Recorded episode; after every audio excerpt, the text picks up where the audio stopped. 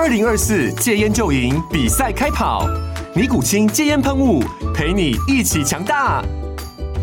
戒烟不容易，单靠意志力戒烟的人，时常无法克服戒断症状而失败。尼古清戒烟喷雾将是你的神队友，简单一喷，药品急速释放，立即缓解七大戒断症状，不限场合提高戒烟成功率。除了尼古清神队友，你还可以寻求专业医疗人员协助，一起迈向戒烟成功之路。尼古清戒烟喷雾，用科学方法戒烟，请咨询全台各大药局及戒烟门诊。本广告由尼古清戒烟喷雾、胃部药书字第零二七八三五号提供。嘉安家护股份有限公司，台北市中山区民生东路三段二号十楼，北市卫药广字第一一三零三零一九零号。尼古清戒烟喷雾，相伴每个新开始。各位大家好，欢迎大家收听《投资领头羊》，我是碧如。随着国境解封之后，出国旅游迎来报复性的消费，不仅仅是国人出境，境外的旅客也会来台湾观光。我们走在北车附近，迎面而来的人们，他们讲的往往不是国语、台语或者是客语，其实我们最常听到的是韩文跟广东话。那另外也有英文跟泰语都是很常见的。那另外没有开口但拖着行李的人，我们也不难从他的行李吊牌当中发现，其实他们是从国外入境淘机的。可见得出入境旅游颇为火热。暑假也快到了，一般来说，暑假是观光旅游的旺季。不仅仅对学生来讲，暑假放假天数很长，可以到处玩耍。家长也常会因为家里面有学龄的小孩。为了不要耽误小孩的学习，通常只能会在寒暑假这个时间带小朋友外出游玩、住宿或者是享受美食。不管是在国内或国外，不同于被疫情压得死死的、不停的传出导电潮的过去那三年，预期今年观光产业将会迎来光鲜的暑假旺季。我们将会分上下两集为大家介绍观光产业。虽然台湾于二零二二年十月份边境解封了，但是受限航班部分恢复。还有机场人员的不足，加上中国封城等等影响因素，二零二三年一到三月出境旅游的人数达到两百零八点六万人，跟疫情之前相比，也就是二零一九年一到三月这个同期，出境的旅游大概恢复了百分之五十三。那其中在日本的部分，还是我们国人旅游的首选。在今年前三月前往日本的人数约八十点二万人。约当二零一九年同期的七成水准，中港澳相对疲弱，预期随着航空公司陆续增加航班，出境旅游的人数有望逐渐攀升。前阵子在中午的时候，我在路上听到几个外出买便当的 OL，他们的对话相当的有趣。OLA 说：“我记得要带防晒外套去海边，要穿泳装，所以我防晒也得认真擦。”OLB 就回他说：“啊，对啊，泰国现在很热的哦。”你穿泳装会顺便拍照吗？那个要去泰国的 OLA 就回答说啊会啊。结果他的其他的伙伴 B、C、D 都争着说我要看我要看给我看。哎呀，你的身材不错啊。去泰国的 OLA 说啊不行啊，我很多肉肉，我肉肉都藏起来了，所以泳装照不能给你们看。结果他的那一些朋友就齐声说我们就是想看你的肉肉啦。几个 OL 边走边笑。场面真是热闹，在旁边的我心情也渲染到他们的喜悦，同时不禁也羡慕他们的好交情。在这里也衷心希望那位 OL 能够有个装着满满美好回忆的旅程。在路边已经常可以听到民众讨论出国旅游的计划。在稍早前落幕的台北国际旅展，其实我们也同样嗅到旅游复苏的热度。参展的业者业绩暴增，大家研判，因为疫情这两年多来。民众已经存了一些钱，准备解封之后出国，所以造成销售的热况。不仅已经开放对飞的地区旅客已经开始增长了，那还没有开放的中国日前恢复了台湾旅行社带团赴中国旅游。我们国内的观光局也还在尽快讨论开放组团赴中旅游的这个禁令。另外，市场也传出六到七月可能会开放中国商务客团客的观光旅游。由此预期，二零二三年航空客运复苏应该可望优于预期。疫后各国航线逐渐恢复对飞，但是还是有很多航空公司的航线处于停飞的状况，客运供给还没有完全回到以前。运量也不太能够应付疫后报复性的出国观光，供不应求的状况，让机票的价格远比疫情前高了许多。就我个人的观察，日韩航线淡季的票价几乎是疫情前的旺季顶峰，甚至贵上了许多。不只是票价贵了，国际航空也大改了游戏规则，像是原本的头等舱、商务舱、经济舱集中等级，现在连经济舱都还在分好几个等级。依据等级的不同，行李数量、选位等权益也有所不同。我观察到几个国际航空的日韩航线，从最便宜的舱等升级，会多收好几千，甚至更多。换算起来，机票可能比疫情前的旺季顶点水准再贵上三到五成之多。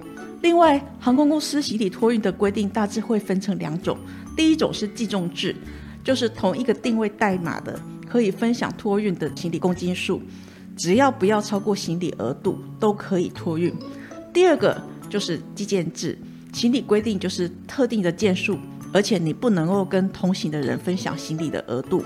这几年，国内航空公司不仅仅票价贵了，传统国际航空公司的托运行李，基本上几乎都改成计件制，而不是过去的计重制。例如，托运额度为二十三公斤。以前总和只要不要超过二十三公斤，你打包成几件都可以。但是现行的规定就是一件二十三公斤，而且这个物件要在二十三公斤之内，你也不能打包跟其他东西捆绑在一起。而且采用计件制之后，同行者也没有办法分享行李的公斤数了。如果托运一件行李，但是你却超重了，收费大概是七十到七十五美金起跳。如果超过规定的件数，每一件多收大概是在美金一百四十到一百五十元起跳。另外就是他们对行李的长宽高也有规定，超过限制也会有额外的收费标准，而且连手提行李都会测量重量。就我个人跟朋友的经验，国际航空现在在行李称重上非常的严格。我自己在机场、饭店还有随身电子秤都测得二十二点五公斤。可是上了航空公司的磅秤，硬是变成二十三公斤，而且我想我都已经留了缓冲的空间，都还刚好达标，真的是有够惊悚的。那我朋友曾经也跟我分享过，他看到某些前面在航空公司 check in 的旅客，行李好像超重一点点，想要打开行李箱把重量转移到随身行李，但是航空公司却不让他打开，直接开罚。甚至有一些联行不仅仅在服务和产品上面锱铢必较，部分的联行还会严格实施登机门，你再称一次随身行李重量的动作。所以在这边要提醒有出国的听众朋友们，要确实掌握好行李的重量，甚至预留一些缓冲。如果真的会超重，提前购买行李额度会是比较好的选择。如果说你是搭联行，在购买免税品伴手礼之前，也应该要先注意一下。航空公司是不是有登机后称重的规定？还有他们是不是会严格的执行？这个会是保障我们自己荷包的好做法。航空公司的票价大跃进，游戏规则也跟着大改，对航空公司来说有助于获利的改善，相对来说乘客荷包却是大大的失血。不仅仅是囤货主痛彻心扉，不住哀嚎。疫情前可以出国穷游的小资族，现在也是泣不成声。但既然你会收听这个节目，代表说你一定有企图心，那何不让被航空公司从你身上赚到的钱再回馈到你身上呢？国境解封之后，出境旅游的需求呈现报复性的成长，让国内的航空公司客运复苏优于预期，载客的收入跟利润都远高于载货，而主要的成本航空燃油价格下跌，这些因素加起来。预期都可以推升航空公司获利空间，而且市场还传出未来可能会开放中国商务客、团客观光旅游这些正面因素之下，那我们认为航空公司营运应该渴望出现明显的改善。上市柜重要的航空公司包含了二六一八的长荣航、二六一零的华航、六七五七的虎航、二六四六的新宇等。另外，维修服务的需求也会随飞机航班而增加。飞机维修服务的重要公司有长荣航太二六四五以及亚航二六三零等。此外，提到观光就不能不提到旅行社，因为许多必去的景点常会地处偏僻，有量身定做的交通工具跟食宿会比较方便。过去国人喜欢跟团，大家常会戏谑说，很多人跟团出国旅游，最后都是上车睡觉，下车尿尿，景点拍照，回家什么都不知道。既然这样，那为什么还要出去呢？对很多人来说，工作紧张，生活模式固定，长久下来，身心容易疲乏。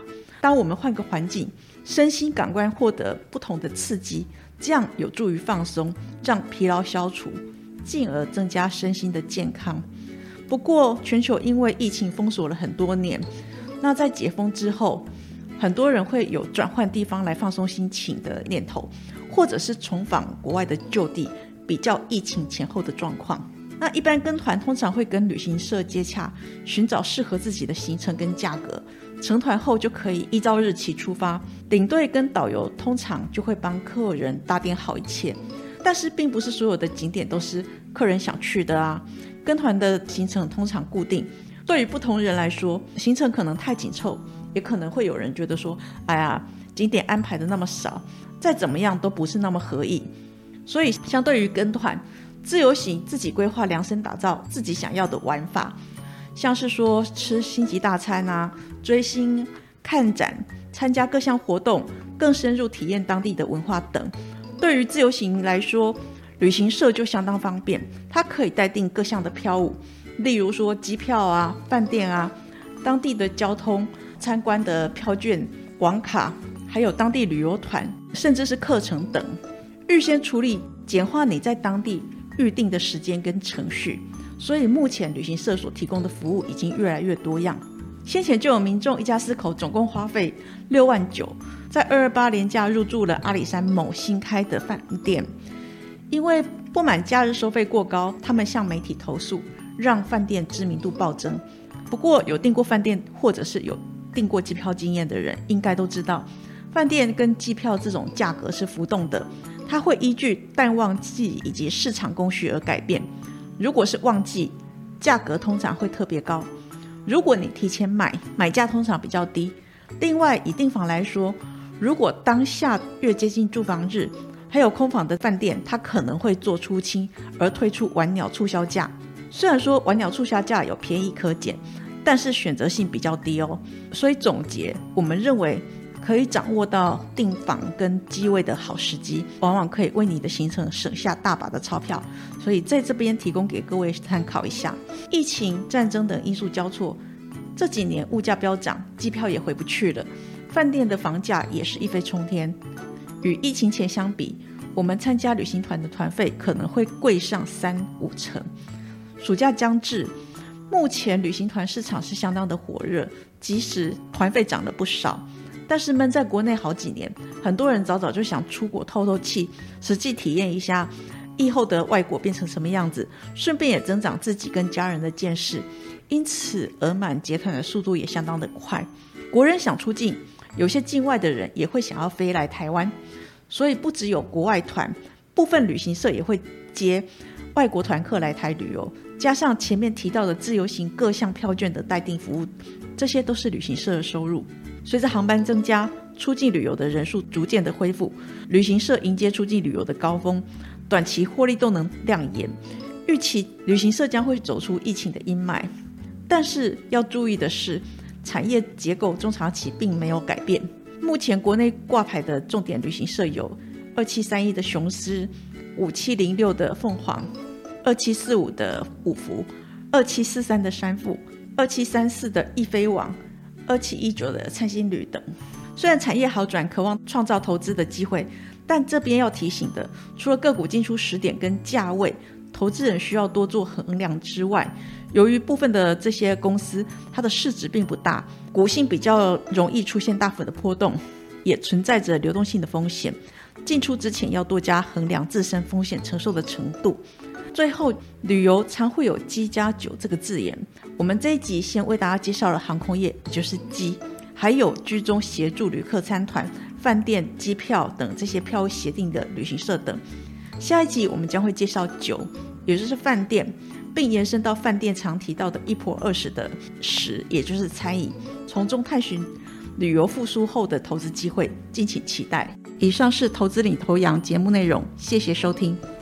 本公司与所推介分析之个别有价证券无不当之财务利益关系。本节目资料仅供参考，投资人应独立判断、审慎评估并自负投资风险。